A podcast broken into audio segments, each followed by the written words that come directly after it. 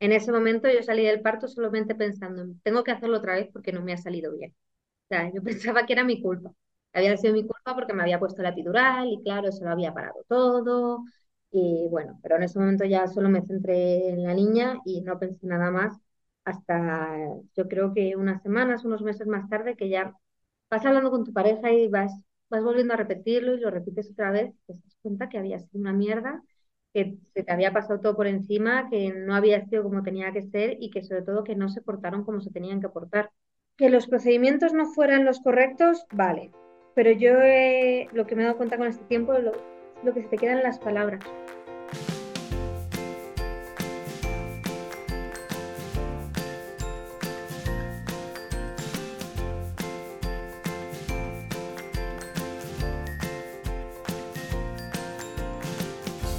Bienvenida. Esto es Planeta Parto, el podcast en el que hablo con mujeres sobre sus relatos de parto y la manera única en la que dieron a luz a sus bebés.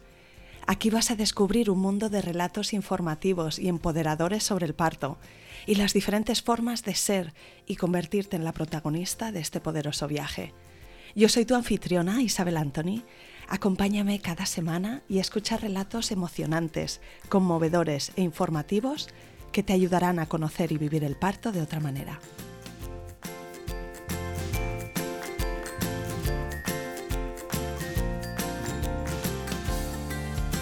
Bienvenida Lidia y mil gracias por venir al podcast Planeta Parto. Nada, Isa, mil gracias a ti. Estaba ya deseando venir. a ti te tengo hoy conmigo, pero también tenemos al otro prota de, de tu relato, ¿verdad? ¿Está aquí? Sí, está el pequeño Roble, que es el más pequeñín de, los nenes.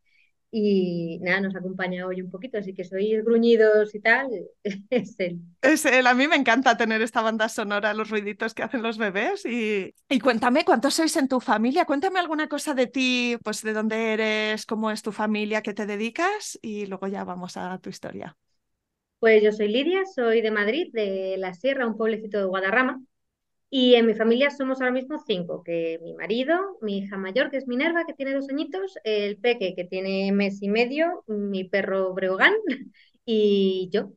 Y de dedicarme, yo profesionalmente soy músico, o sea, estudié la carrera de música, soy flautista, pero vamos, ahora mismo no me dedico a ello y estoy en modo reconstrucción de vida después de que se ven los embarazos y los partos que te hacen dar una vuelta y dices, ¿quién soy? ¿A qué me dedico? Eh, no tengo ni idea.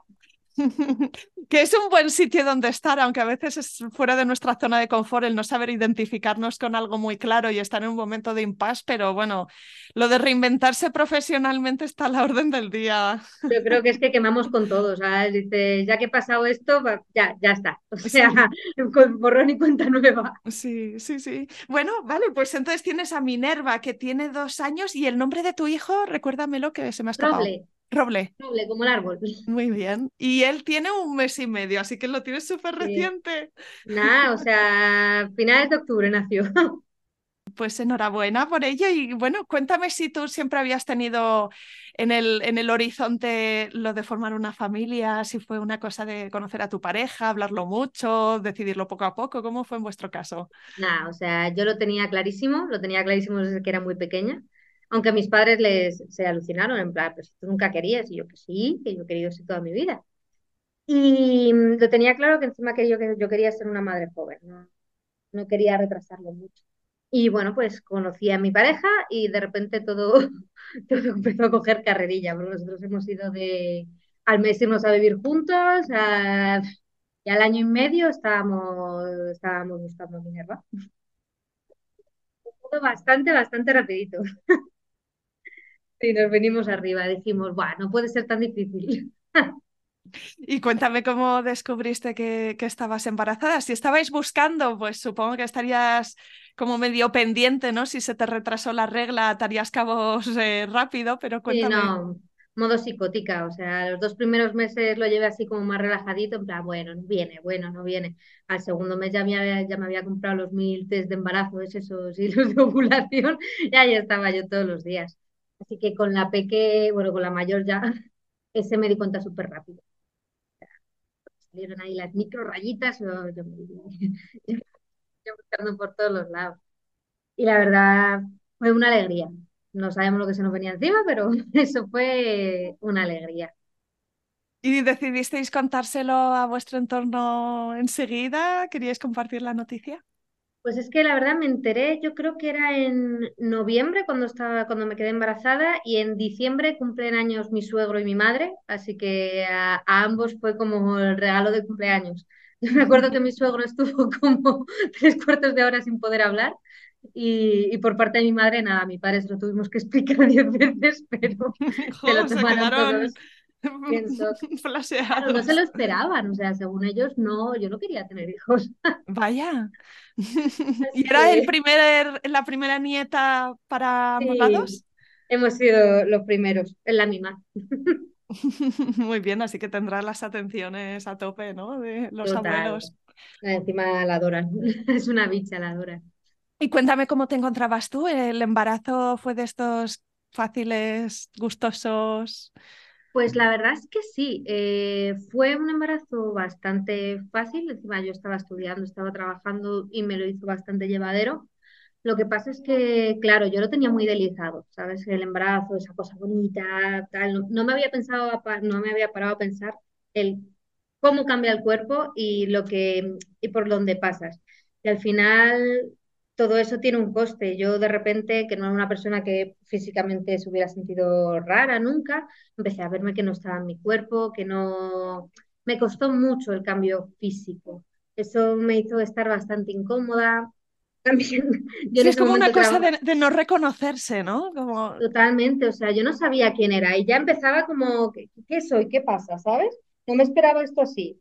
Yo pensaba que te salía la barriga, te encontrabas estupenda y ya está. No, que, te, que, que salía la barriga dolía, que, que de repente había un proceso en el que no parecías ni que estabas embarazada, simplemente que te habías comido 70 bollos. Y encima yo, claro, yo en ese momento trabajaba en un obrador de aquí de la sierra que tiene unos productos alucinantes, y me los todos. a mí solo me dio hambre y yo empecé ahí a comer, a comer y a cada día. El embarazo con 30 kilos más. Y claro, yo di a luz en julio entonces, un calor, un hinchamiento, yo no podía moverme. O sea, por esa parte, o sea, el embarazo fue muy bien, pero yo no lo llevé tan bien. Sí, así que no tuviste ningún susto, ¿no? En las visitas, todo fueron buenas con noticias. Con esta fue, fue todo, la verdad es que Minerva ha ido todo súper, súper bien. El embarazo fue todo maravilloso no me planteaba que nada fuera mal. ¿Y qué idea tenías del parto? O sea, no solo del tuyo, ¿no? Eh, si miramos el principio del embarazo, o sea, o antes incluso, pero en ese momento del principio del embarazo que, que de repente te das cuenta, ostras, ahora embarazada estoy, ya empiezas a imaginarte teniendo a tu bebé y luego te das cuenta de pronto de, ostras, tengo que parir, pues a ti eso que te evocaba, te daba eh, miedo, eh, tenías ilusión de tener la experiencia. Yo, vamos, yo, yo tenía muy claro que yo eso quería vivirlo. Yo siempre había dicho que yo no quería partos con epidural, que yo quería tenerlo naturalmente, que estábamos hechos para ellos, pero la verdad es que tampoco pensaba que iba a ser todo más fácil. Entonces, me informé lo que yo pensaba estaba súper informada en el primer parto, y yo pensaba que un parto natural es simplemente un parto sin epidural, ¿sabes? Y, ya está. Y tres cositas más. Entonces yo creo que ahí va un poco Happy Flower. Pensaba que, que, yo iba súper informada, que tal, y que iba todo a salir estupendamente. Bueno, que es verdad, es como deberían ser las cosas, no tendrías que informarte ni nada. Pero, pero bueno, ahí sí que creo que fue un poco ilusa por esa parte.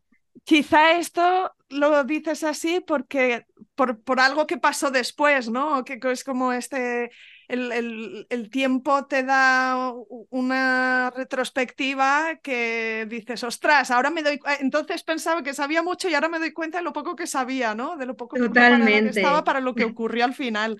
Bueno, cuéntame, ¿qué, qué, qué pasó? Mm, ¿Cómo te pusiste de parto? ¿Dónde estabas? ¿Cómo empezó la cosa? Pues bueno, yo como te he dicho, yo ya estaba enorme, o sea, enorme y tenía mucho calor. Verano, eh, claro, en el centro de España hacía mucho calor. Sí, yo me quería morir. Y pues yo creo que estaba en la semana 39 más 2 o por ahí. y noté que fisuré un poco la bolsa. O sea, yo notaba como que de repente tenía un flujo más intenso por momentos. Y yo, pues qué raro. Ya, porque no puede ser que cada 10 minutos o por ahí de repente tenga un flujo así tan grande, porque tampoco era mucho. Entonces yo me empecé a paranoiar y fui a la matrona del centro de salud y nada, ya me dijo que no, que no era nada, que, que siguiera para casa y tranquilamente. Y en casa ya le ¿Te hizo la pruebecita esta de la tirita esta que para comprobar No. si era flujo? O sea, si era Solo me líquido. miró. Vale. Solo me miró, entonces me dijo, yo no veo nada, tú vete para casa. Y para casa me fui, pero dije a mi chico, no, yo sigo notando esto raro porque yo tenía muchas ganas de parir. Digo, yo me voy al hospital a que me digan que si esto es ya o no es ya. Y nada, en el hospital sí que me hicieron la tira y ahí sí que me dijeron que, que sí que había salido positiva.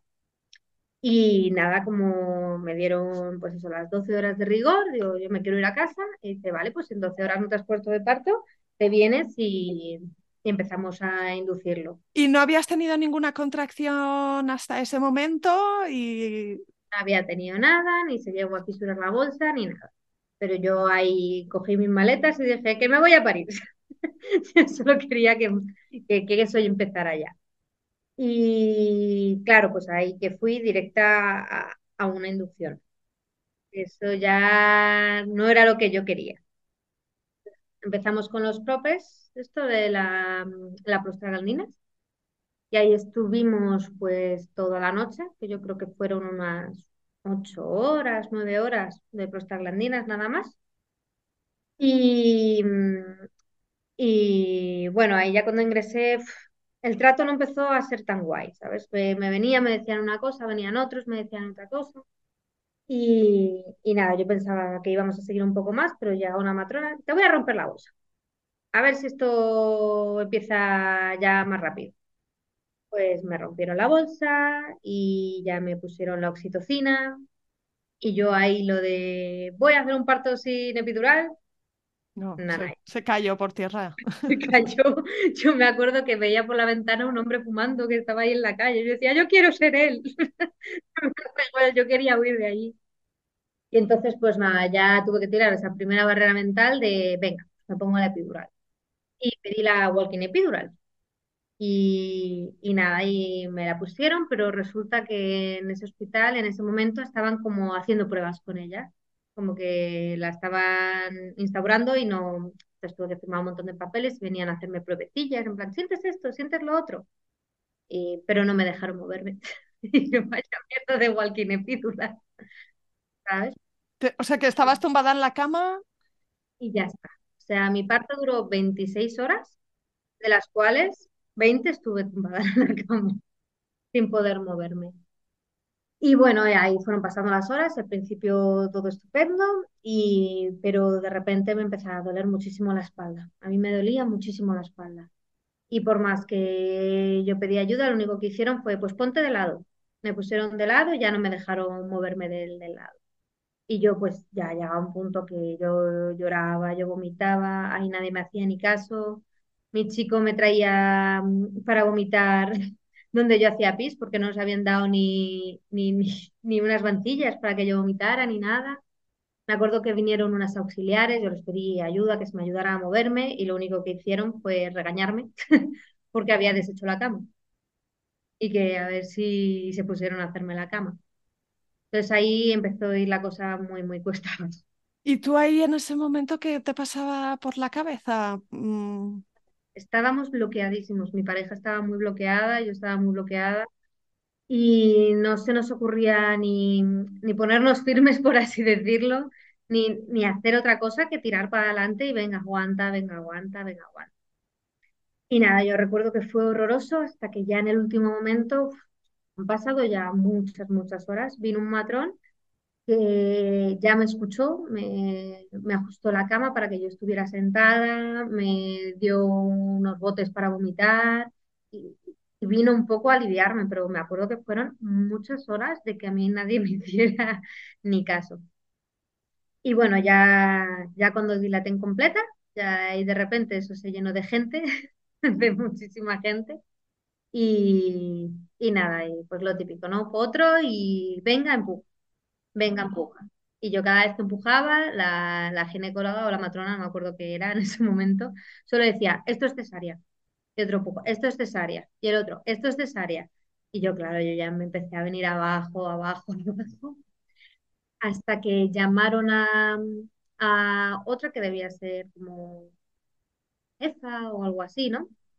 Y, dijo, bueno, pues vamos a, vamos a probar instrumental. Y bueno, eso no me lo dijo. A mí me empezaron a poner como toallas verdes por encima del cuerpo y yo asustadísima dije, ¿pero me vais a hacer la cesárea aquí o qué? ¿Sabes? Yo ya no sabía qué iba a pasar. Y, y me dijeron, no, no, vamos a hacer, vamos a probar con un poquito de ayuda. Vamos a hacer unos forceps que es como un tobogán. Y yo, yo sé que son unos forceps y eso no es un tobogán. Y, y nada, y ya la niña la sacaron, consiguieron sacarla con los forceps. Ostras, lo siento, o sea, no, no, no era el parto que te habías imaginado y eso se Para cortó. Y de hecho, es que se me ha olvidado. eh, de repente también en mitad del parto, cuando estábamos empujando, dice, vamos a hacerte una ayudita. Y se viene un matrón y se pone, se pone con el brazo encima mío. Y yo digo, eso es una Cristeller. Digo, no, ¿me vais a hacer una Cristeller? Me dice, no, no, eso está prohibido, esto es otra cosa. Otra cosa, el hombre apretando la barriga que yo pensaba que se me estallaban los ojos y, y nada, y, o sea que me llevé una completa por todos los lados. Lo único que no me llevé fue la pisotomía, gracias a Dios. Pero bueno, ya Mine. Nació, nació Minerva y, y te la dieron, te la pusieron en el pecho. Me la pusieron en el pecho, lo único que yo fue gritar, no cortéis el cordón y ya lo habían cortado. Es que hicieron, me acuerdo que escribí un plan de parto, el cual no entregué porque no lo entregué, pero hicieron cosa por cosa que dije que no, que no quería. Lo completaron, digo, casi lo colgamos en la pared o algo. Pero bueno, eh, nació Minerva y estaba estupenda. 3 kilos, 300 gramos por ahí. ¿Y te acuerdas la primera sensación que se te quedó marcada de ella? El olor o, o lo pequeñita o preciosa o grande. No, al revés, yo, yo digo, qué grande es esto, ¿de dónde ha salido? Este- esto es un niño, ¿sabes? Porque, claro, estás embarazada, que sí, voy a tener un hijo, voy a tener un hijo, pero te lo ponen en brazos, o sea, yo me quedo en plan, acabo de tener un hijo, ¿qué ha pasado? Y yo la miraba y, y no me lo podía creer. Que era muy bonita. Es que es muy bonita. Sí, vamos, yo me quedé, me quedé con eso, el que me alucinó de repente de la nada tener una niña. Pero quizá la experiencia que habías tenido necesitaste un tiempo para procesarla, ¿no? Como para entender, como que, que te había pasado todo muy rápido y por encima de alguna manera y que luego estabas como un poco como, ¿no? Es que en ese shock de estar contenta porque todo ha ido bien y luego darte cuenta de, ostras, pero yo me sentía ahí muy desatendida y un poco abandonada y nada ha ido bien. Sí, eso ha sido, eso fue un poco después. En ese momento yo salí del parto solamente pensando, en, tengo que hacerlo otra vez porque no me ha salido bien. O sea, yo pensaba que era mi culpa. Había sido mi culpa porque me había puesto la epidural y claro, eso lo había parado todo. Y bueno, pero en ese momento ya solo me centré en la niña y no pensé nada más hasta yo creo que unas semanas, unos meses más tarde, que ya vas hablando con tu pareja y vas, vas volviendo a repetirlo y lo repites otra vez, te das cuenta que había sido una mierda, que se te había pasado todo por encima, que no había sido como tenía que ser y que sobre todo que no se portaron como se tenían que portar. Eso es una de las cosas, porque ya que los procedimientos no fueran los correctos, vale, pero yo eh, lo que me he dado cuenta con este tiempo lo, es lo que se te quedan las palabras.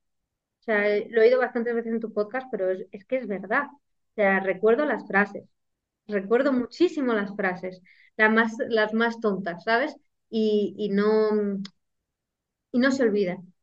De hecho, el otro día pasé, fue súper gracioso porque mm, voy a donar leche con el peque y fui al mismo hospital donde parí, que yo no había vuelto. Y me perdí y no sé cómo acabé en los paritorios. Y me encontré directa con la, con la sala donde yo había parido y a mí se me cayó el alma a los pies. O sea, me entró una ansiedad, unas lágrimas de tal, ¿de dónde viene esto? Que han pasado dos años y medio y se me cayó el mundo cuando lo vi.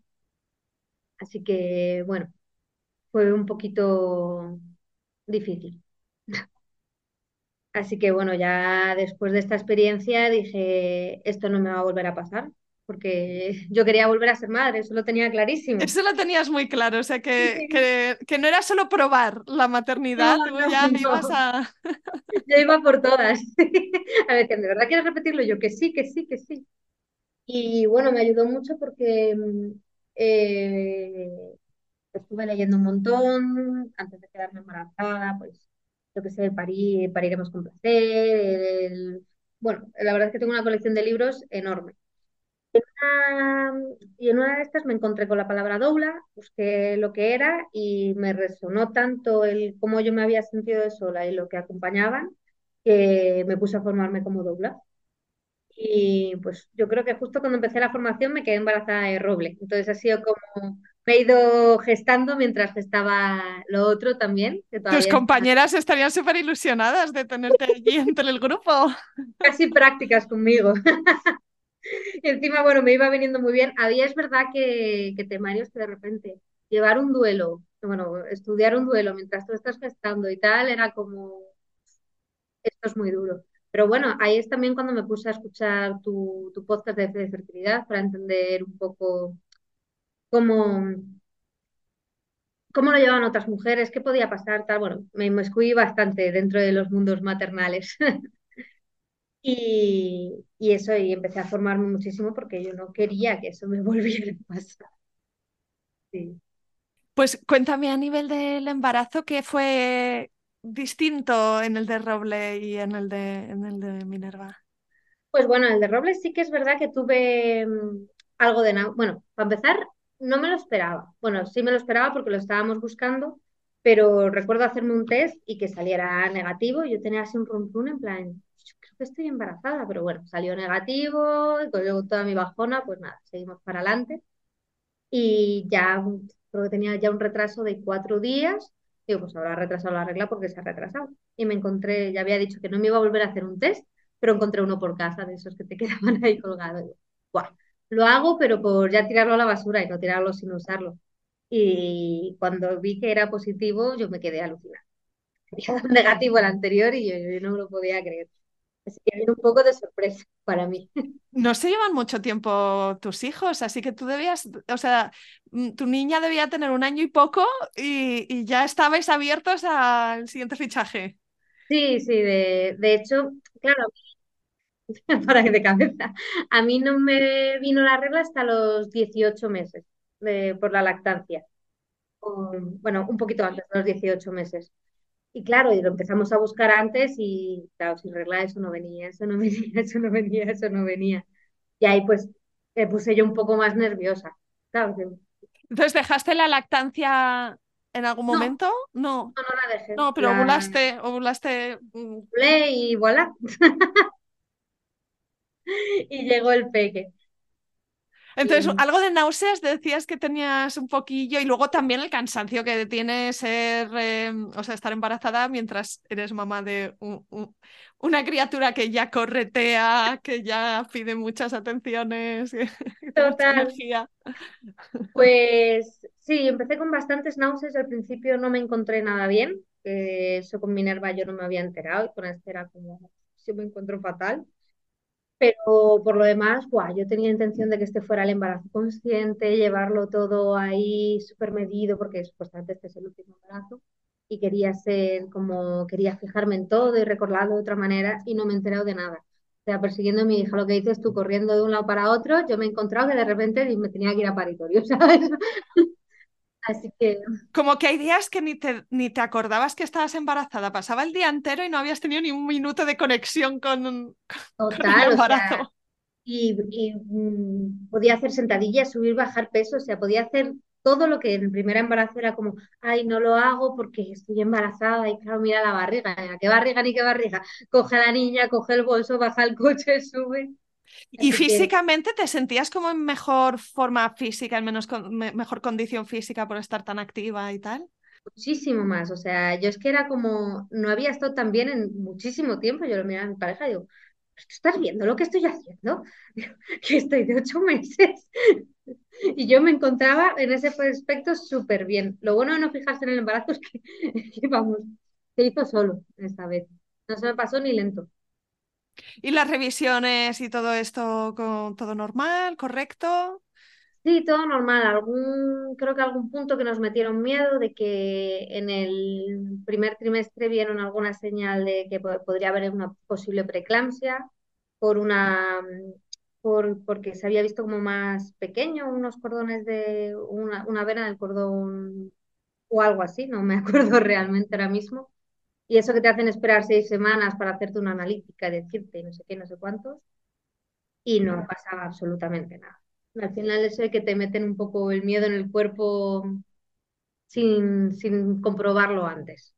Eh, para mí yo creo que hay cosas que deberían decir de otra manera para que no se nos salga el corazón del pecho, más que otra cosa. Sí, porque te mandan a casa a lo mejor esas seis semanas y estás de verdad muy preocupado y no, pues. Claro, gracias. Podría haberme ahorrado tomarme la tensión todos los días cinco veces. Y de preparación al parto, eh, bueno, me imagino que el tema de en qué hospital parir se convertiría en una decisión importante, ¿no? El, informarte de dónde había buena reputación y tal. Totalmente. Yo ya cuando se iba acercando la fecha, ahí sí que me puse manos a la obra. Y aparte de lo de Doula, pues bueno. Em, Tenías ya eh, muchos contactos en el mundillo, ¿no? Que totalmente, ¿no? Y que ya me había intentado mover para buscar centros, para buscar sitios. Me apetecía hacer como un one-to-one, que es lo que se llama, bueno, que es lo que es, eh, hay un centro en Madrid, ¿no? Que, que, bueno, que tienes a la matrona para ti y tal, pero al final, como me quedé en paro en mitad del embarazo, pues no, económicamente no fue posible. Entonces ya buscar las versiones de públicas de, hospitales que, que mejor referencia tuvieran. Y la verdad es que yo he dado luz en un hospital de Villalba, que ya adelanto que han sido maravillosas, o sea, pero muy maravillosas. Pero vamos, estuvimos dudando muchísimo. Estuve dudando mucho si ir al hospital de Villalba, eh, estuve mirando muchísimas más opciones, pero al final, cada vez que iba allí, que empecé a hacerme el seguimiento ahí, me sentía cómoda, cada vez tenía mejores referencias, cada vez veía que se estaban actualizando más, entonces dije, bueno, voy a dejar de pensar ya y yo me mm. quedo aquí. Sí. ¿Y a qué distancia te pilla de tu casa? Una cosa... 15 minutos. Ah, pues nada, no tendrás otro más cerca, ¿no? De 15 minutos. Pues sí, tengo uno más cerca, el del Escorial, que está a 10. Pero, pero bueno, salió ganando Villalba. Y nada, bueno, una vez elegido el hospital, dije, bueno, he elegido ya a los que me van a ayudar, ahora voy a ver cómo me ayudo yo misma y contacté con Raquel, que Raquel es una matrona maravillosa, se llama Raquel, creo que Mimara, en redes sociales, y, y realicé con ella el curso de preparación al parto en movimiento. Y, y ahí estuve, bueno, me estuvo enseñando y estuvimos viendo cómo escuchar al cuerpo, cómo, cómo usarlo, porque me imagino que se te quedó como clavada esa espina de que tuviste que estar tumbada horas y horas y horas, ¿no? Tú veías que ahí había fallado la biomecánica y el sentido de la gravedad y, todas las, leyes físicas que hacen que un bebé salga. Me estuve acordando de todos, todo mi embarazo, sí, sí, no. Tengo que moverme, tengo que aprender a moverme. Y, y nada, con ella pues me enseñó verme, a escuchar al cuerpo, más allá de qué posturas son las buenas para parir, era cómo seguir a tu cuerpo, cómo, cómo ir conociéndolo, qué, por, qué fases podrías llegar a pasar, qué tipo de movimiento podía pedirte, pero sobre todo a escucharte. La vuelve a sentirlo y la verdad es que eso me dio una confianza muy grande. De hecho, tanta que luego arrastré mi pareja, hice con ella también la preparación al parto en pareja y ahí me pareció que estaba muy bien porque como que nos enseñaba a, la, mi pareja y a mí a comunicarnos de una forma más sin palabras, ¿sabes?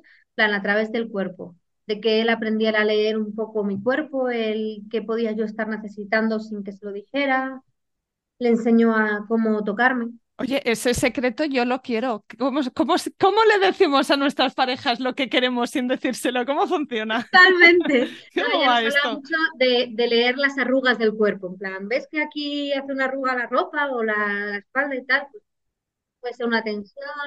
Sí, no, a mí me pareció, la verdad es que alucinante.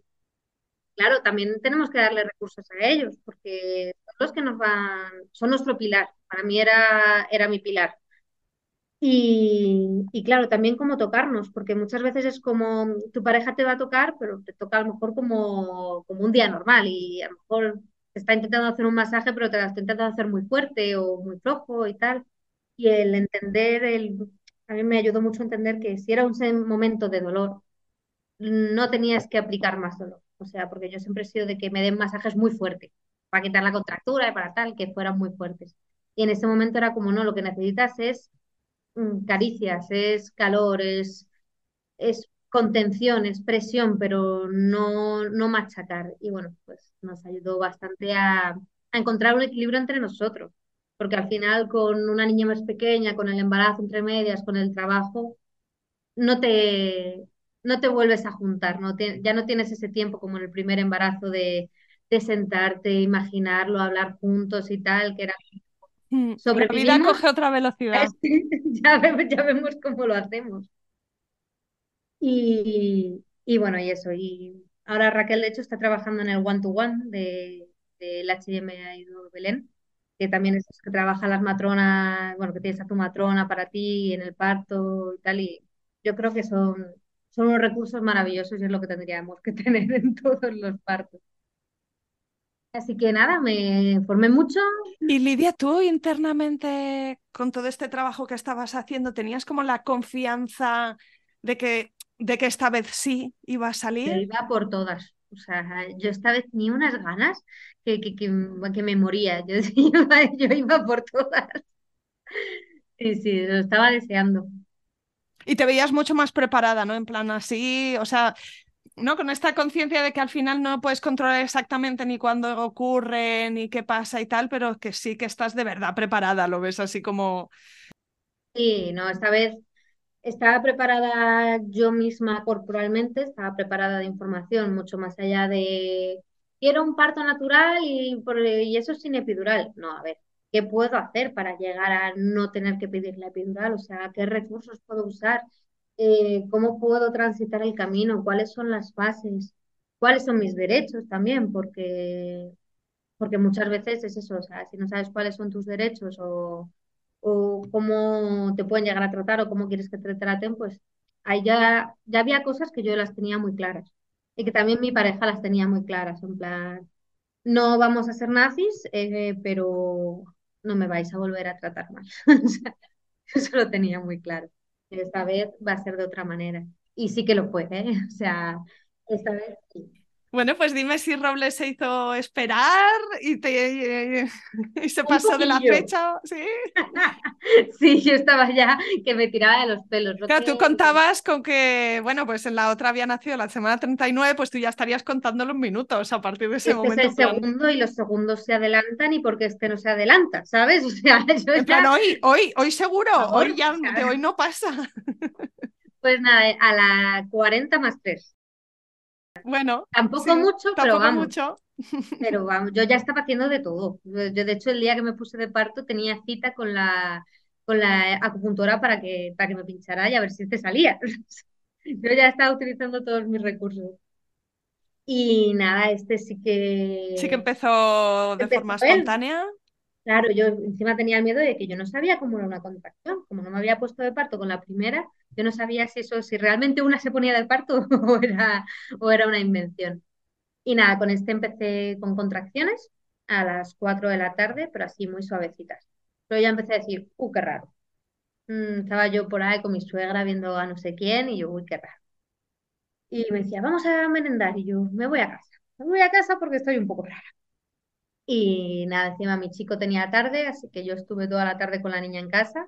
Y eso, eso iba cogiendo así un poco de cada vez más, más ritmo. Y de hecho mi chico cuando llegó y me vio la cara me dice, bueno, parece que te parecía que sí. y, y nada, ahí empecé con contracciones y a la una de la mañana por ahí ya le dije a mi chico, coge a la niña porque teníamos que llevar la casa de mi suegra al Escorial y ir al hospital y te digo, vámonos ya, porque las contracciones eran ya bastante seguidas y entre que la llevamos y llegamos al hospital, pues bueno, tampoco quiero apurarlo mucho más. Y nada, la llevamos y cuando llegamos al hospital estaba dilatada de dos centímetros después de unas cuantas horas. Así que súper amables me enviaron a mi casa. Y en plan, no, no me ¿Tú te quiero. esperabas que te dijeran, wow, esto va súper bien, ya estás de Sí. siete o de Claro, seis? sí, o- sí, no, yo iba ahí con diciendo, "Buah, si yo ya sé, ya sé lo que es una contracción, a mí esto me duele, son cada cinco minutos, ya llevo aguantando dos horas, he hecho todo el protocolo, ¿por qué no estoy de parto? O sea, no, bueno, es que los El camino de vuelta a casa sería un poco deprimente, ¿no? De esto que dices, bastante, ostras. mm, mm". bastante, pero bueno, ahí dije, pues nada, manos a la obra. Ahora me toca, me toca currármelo a mí, o sea, no ponérselo en manos de nadie. Yo creo que fue lo mejor que me pasó, Mm, porque qué que buena reflexión, sí. Qué Sí, no, ese. Sí, porque bueno, mandé a mi chico al cuarto, digo, pues tú duérmete. Y yo me metí en mi habitación y ahí me puse pues una lámpara de sal, me puse la pelota, aceites esenciales, un calefactor y, y musiquita. La pobre, había un audio de una chica de car- cantos carnáticos que, que nada que vocalizaba y a mí eso es lo único que me ayudaba a traspasar, traspasar las contracciones. Yo creo que le subí 300.000 visitas esa noche, que solo la puse en bucle. Y nada, bueno, ahí me hice la cueva y estuve hasta las 8 de la mañana pues con la pelota, escuchándome, cantando, dándome calor, un poco metiéndome en todo este proceso. Eh, que con Minerva no pude llegar a, a meterme dentro, a intentar coger las riendas y con este sí, con este me sumergí a tope. Y bueno, ya aguanté, aguanté y ya cuando vi que ya habría sido el cambio de turno de las matronas, a las 8 dije a mi chico, levántate y vámonos, por favor, yo ya no puedo más. Porque tú habías ido notando que progresaba, que era más intenso, más intenso, más intenso. Y más intenso y más intenso, o sea, mi chico ya me hizo caso cuando me fui a vomitar al váter. Así que, sí, no, yo recordaba siempre la fase esa de parto vomitado, parto terminado. Yo diciendo, pues esto no termina, esto solo ha empezado. Y nada, ya fuimos para el hospital Y, y esta vez, vamos, yo entré al parito a, que te hacen los monitores estos, yo diciendo, mira, como esté de dos centímetros, pégame con algo. O sea, no me lo digas, tú me das un golpe fuerte y ya está. Y, y no, ya estaba de siete, de 6 7 centímetros. ya había transitado bastante. Decía la chica, dice, no, no, si estábamos haciendo apuestas, digo, viendo cómo venías, yo decía de 8. Así que no, la verdad es que ahí me cogieron, me cogió la matrona ya, que se llamaba Begoña, creo que era. Y, Y te y dijo, ya ya te quedas y de aquí saldrás con, con tu niño en brazos. Sí, vamos, ya cuando entré a mirarme ya salí con la bata directamente ahí andando como los pingüinos por la habitación. Y nada, y me dieron de todo, en plan, ¿qué quieres? ¿Quieres aceites esenciales? Aceites esenciales. Pelota, pelota. Yo pedí el óxido nitroso, porque sí que es verdad que quería algún recurso para llevarlas y me lo trajeron a los cinco minutos. Mira que con Minerva lo pedí como 15 veces y nunca me lo trajeron. Mm. ¿Y funcionó Y para ti? ¿Te, te aliviaba y tal? Totalmente, porque encima con Raquel me había estado enseñando cómo usarlo. O sea, el óxido nitroso, eh, cuando llegas al paritorio te dice, tú en la contracción respiras y, y ya está, ¿sabes? Y tal. Y me dijo Raquel que nada, que eso fuera yo poco a poco respirando con ello y, y que lo llevara más paulatinamente, que no lo soltara, que lo llevara más paulatinamente para que no me mareara, para que no me dieran náuseas, para, para que realmente me aliviaran la contracción, porque tardaba unos segundos en hacer efecto. Entonces, Raquel me enseñó cómo usarlo y eso fue un recurso. Y nada, con la pelota y con todo. Y nada, ahí estuve haciendo 3.500 posturas. Moviéndote mogollón, sí. total, o sea, desde las 9 de la mañana que entré, no paré de moverme pero eso, eso no se acababa. Y yo ya era como, ¿pero de cuánto Y claro, estoy? llevabas toda la noche despierta, ¿no? No habías noche pegado ojo. despierta, no había comido nada, Habías estado había vomitando. estado vomitando, yo ya empecé a agotarme. Claro, yo no había roto bolsa y ya empecé a hablar con la matrona de si romperla o no. Porque me decía, a ver, si la rompo va a ser más intenso, pero va a ir más rápido. Y si no la rompo, pues va a seguir un poco a esta intensidad, pero va a ir más lento. Entonces, bueno, lo intenté una hora más así y ya me vieron tan destrozada que me dijeron, mira, más no te va así que si quieres la rompemos y, y, vamos, y vamos a por ello. Y efectivamente, o sea, rompimos, pero eso seguía sin avanzar al ritmo que yo quería.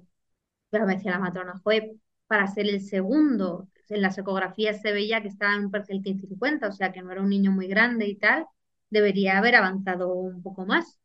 Y a mí ya empezaron todos los fantasmas del anterior parto, de, de forceps, de tal, de no sé qué, y ahí me bloqueé un poco. Me entró un poco de mí, ahí tuve miedo, de verdad, miedo y, y no sé por qué como que me agarraba a que, bueno, sí, si tienes que coger los forceps, cógelos, ¿sabes? O sea, era como que utilizaran recursos. Y a ver, el único recurso que yo necesitaba era más tiempo, respirar y aguantar un poco más. Y ya estaba llegando al final. Pero bueno, ya, de hecho vino esta matrona y estuvo ya conmigo, estuvimos, ya había dilatado de 10, así que digo, pues vamos a empezar a empujar y, y vamos para adelante. Me pusieron un espejo, que gracias a eso lo vi todo. Pero claro, a mí me estaba costando mucho, mucho empujar. Yo no recuerdo que costara tanto. Yo como que se me iba el pujo para otro lado. Mi cuerpo ya se descontroló y empujaba de forma rara. O sea, me salían gritos que no tenían ningún sentido. Y bueno, consiguió redirigirme la, la, matrona, me ayudó a volver a respirar, a volver a llevar oxígeno al cerebro, a volver a coger las fuerzas y, y consiguió que, que Roble saliera.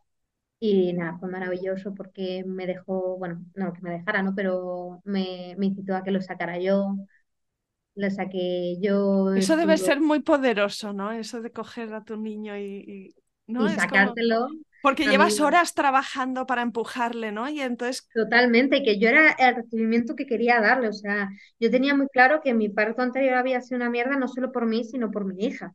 O sea, la llegada al mundo no había sido bonita. O sea, yo quería darle a mi hijo y quería regalarme a mí otro tipo de parto. Yo cuando ya le estaba sacando, yo solo pensaba, lo he hecho, lo he conseguido, lo he conseguido, lo he conseguido.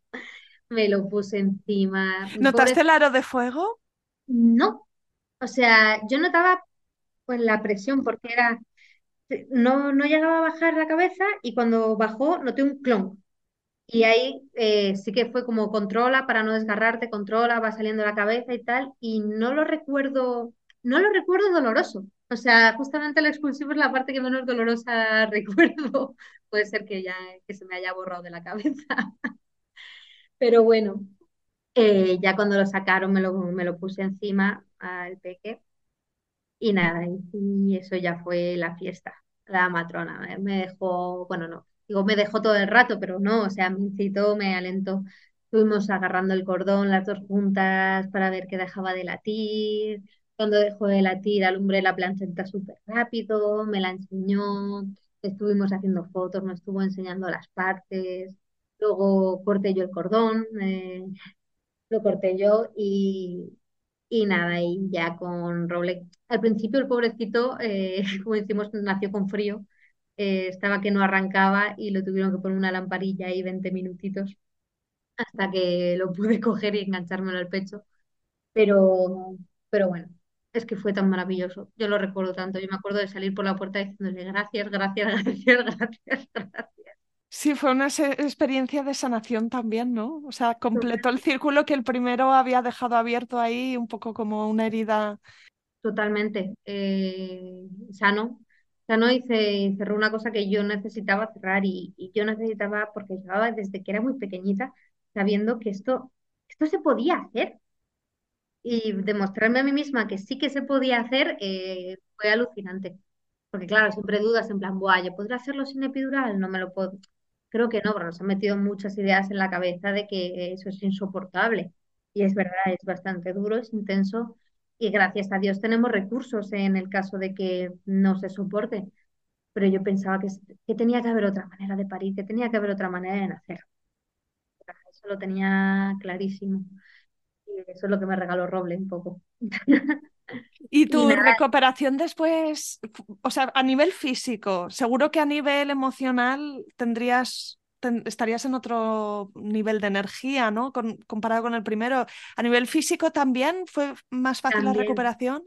Muchísimo más fácil. Es que yo no tuve ni un punto, no tuve ni un desgarro. Con Minerva tuve dos puntos y fueron puñeteros. Eh, con este me movía que daba gusto, claro, no... Es verdad que las agujetas del día siguiente, o sea, me quería morir. Yo decía, no me acordaba lo que Estás cansada físicamente. Yo creo que apreté hasta con las orejas para sacar a este niño. Porque claro, no había sido pequeño, fueron 3 kilos, casi 500. Y el, bebé que iba a ser pequeñito, pues pequeñito no era. Sí, eso no es un percentil 50, eso es grandote. Sí, no, no, no era percentil 50, por eso no salía. Era cabezón y grandote. creo que eran 36 de cabeza o algo así. No sé si eran 30. Ya no me acuerdo. Ya ha pasado nada. Pero nada, físicamente ha sido, ha sido una recuperación milagrosa, pero vamos, en todos los aspectos. Sí que psicológicamente con una fuerza brutal, pero con bastante eh, dualidad con lo de tener otra niña, ¿sabes? Porque siempre te dicen que, que no, que en cuanto nace tu segundo hijo el corazón se expande y hay espacio para los dos. Y a mí eso me costó. Sea, yo de repente me vi que tenía mi recién nacido, que era a lo único que apuntaba y alumbraba mi cerebro, que el bebé que había dejado en casa, que esa era mi hija, de repente no la reconocía porque de repente lo que tenía era una niña gigante que pesaba tres toneladas, que hablaba y mi cerebro como que no la reconocía. No, no podía reconocer que esa fuera mi hija, que esa fuera mi bebé. Y volver a juntar todas las piezas me llevó un par de semanas de mucha culpabilidad, de, de juez, ¿qué pasa? Que no, no voy a poder conectar con ella otra vez, que solo voy a poder conectar con el niño o que hay que dividírselos o, cómo es esto. Y nada, ya, ha pasado un poco más el tiempo y, y ya vuelve a ser mi niña y ya, ya vuelvo a encontrar el espacio para los dos. claro, son edades tan diferentes.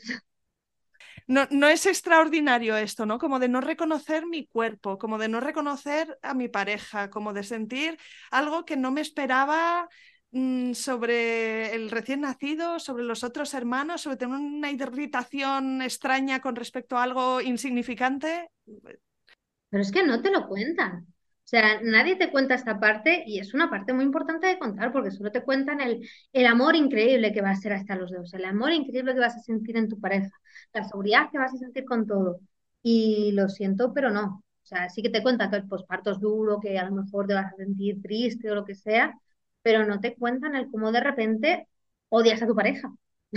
Porque mm, mm, está cogiendo al niño y tú no quieres que lo coja y no le gusta cómo le cambias el pañal o que de repente tu mascota para ti, que había sido tu animal de compañía, empieza a ser un peligro. O sea, y empiezas a sentir un rechazo porque, claro... Te genera más preocupación que... Claro, no sé, de, de, cómo nuestro cerebro se pone en modo alerta con todo para, para mantener la burbuja y, empieza a echar muchas cosas que formaban parte de, tu día a día, las empieza a poner como peligrosas y hasta que se calma, o sea, pasa eso.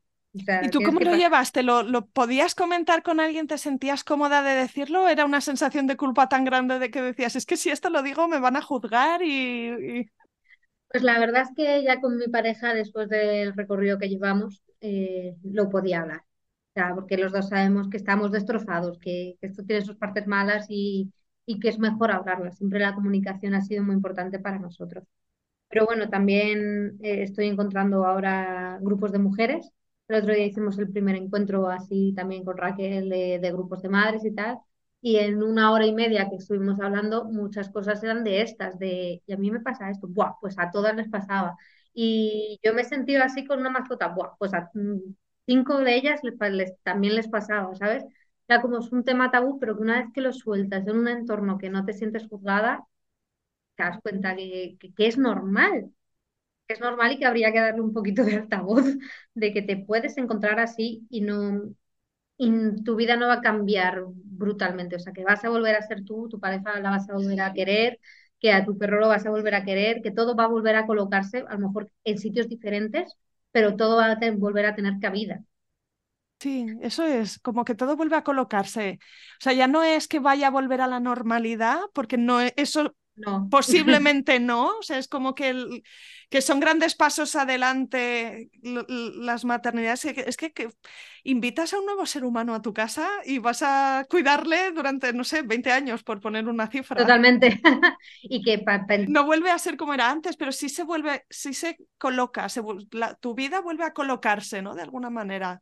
si le das el tiempo que te pide. Completamente, y eso, y el y el espacio. Y es verdad que al principio, no sé dónde lo, lo leí, ¿no? Pero que o lo oí, creo que fue en el podcast este de, de la vida secreta de las madres, que están haciendo ahora estas chicas que son maravillosas, que decían que al final la maternidad, al principio es como meter muchas pelotas en un tarro, ¿no? Y una pelota que lo ocupa todo. Pues esa pelota cada vez se va haciendo más pequeña y van a ir volviendo a caber las pelotitas que tenías antes, hasta que vuelva a tener un tamaño que todo vuelva a poder entrar dentro de tu vida y tenga cabida. Pues es verdad que lleva un tiempo y hay que dárselo y... es que, tú estás en lo gordo, ¿eh? Tienes a, a, dos muy pequeños en casa, es que si no fuera un caos ya habría que preocuparse, pero si es un caos... Mm, es un caos, ya, como si nos pasamos la vida en modo difícil, como decimos mi chico y yo, ¿sabes? Y, pero es eso, es, vamos a hacerlo, vamos a hacerlo fácil, vamos a ponernos fácil, ya que no es fácil, nosotros mismos vamos a ponernos más fácil, vamos ser más tiernos con nosotros mismos. Jo, pues eh, Lidia, has tenido dos partos muy diferentes. Entonces, desde tus experiencias, ¿tú dirías que tener un buen parto tiene más que ver con, con la suerte, con la preparación, con, con, una filosofía en concreto, con algún recurso, combinación de todo? ¿Cómo lo, Pues la verdad es que desgraciadamente ahora también eh, tiene que ver con nosotras un poco, yo creo. O sea, el hecho de formarnos, de informarnos, de buscar, de buscar recursos y de, y de coger ciertas confianzas, pero porque no nos lo han puesto fácil, porque la idea de maternidad no nos la han dado bien, porque la atención médica ahora mismo se empieza a poner en boga, pero tampoco estaba, ya está diciendo, hola en ciertos sitios tienes que seguir luchándola.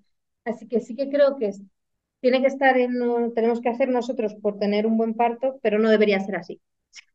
Deberíamos no poder saber nada, llegar y tener la mejor atención del mundo sin, sin tener que haber puesto 40 cosas alrededor ni habernos informado tanto. Pues no sé, mm, dime si hay alguna cosa que, hayas descubierto de ti misma en todo este proceso, algo que no conocieras, ¿no? Que te haya sorprendido decir, ostras, pensaba esto, pero, pero, pero no, o pensaba esto mm, y, sí, pero diez veces más de lo que pensaba. O sea, ¿qué, ¿qué has descubierto? Es que he descubierto muchísimas cosas.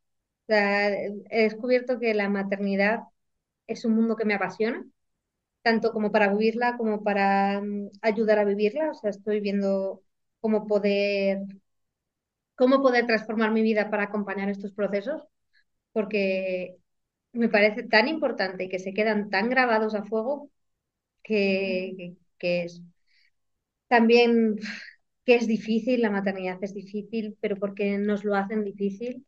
Yo ahora, al dejar de trabajar, estoy viviendo otra maternidad completamente distinta, sin, sin fechas límites, sin, sin necesidad de correr ni querer que crezcan, ni necesitar que hagan cosas ya porque yo necesito mm, irme o necesito no estar aquí. Y ver que si, si bajamos el ritmo, si le damos el espacio, eh, es mucho más fácil. Muchísimo más fácil, claro. Yo con la primera no lo sabía y con este he descubierto que, es mucho más fácil hacer las cosas, cosas desde otra mirada, desde otra perspectiva. Y, o sea, aconsejar siempre sería el, como, como dicen por todos los lados, ¿no? En plan, tú sabes parir, tu bebé sabe nacer y que, que podemos hacerlo. O sea, que aunque parezca muy difícil o que nos lo pongan muy difícil, que siempre podremos hacerlo. Y nada, y sobre todo dar las gracias porque como podcasts como estos acercan otra realidad y acercan unas vivencias que ya no tenemos la, la tribu para poder escucharlas y de, de, cierta mano y el poder meterlas en nuestra vida y meter a tantas mujeres y todas sus experiencias me parece un regalo maravilloso. O sea, a mí ha sido una de las cosas que más, con que me he reído, que he llorado, que he sufrido eh, con mujeres que no conozco, pero nos las has acercado un poquito y vamos, muchísimas gracias.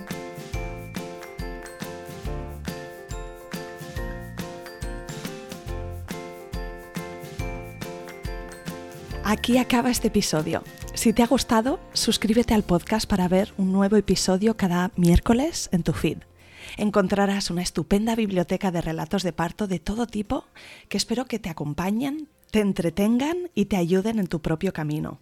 Ayúdame tú también a mí a que este recurso llegue más lejos recomendándoles Planeta Parto a tus amigas. Y por supuesto, no dejes de escribirme, me encantará saber de ti, quién eres, por qué te gusta este programa o si te ha ayudado. Mi email es isa.planetaparto.es o en Instagram la cuenta Planeta Parto Podcast. Cuídate mucho, nos vemos la semana que viene.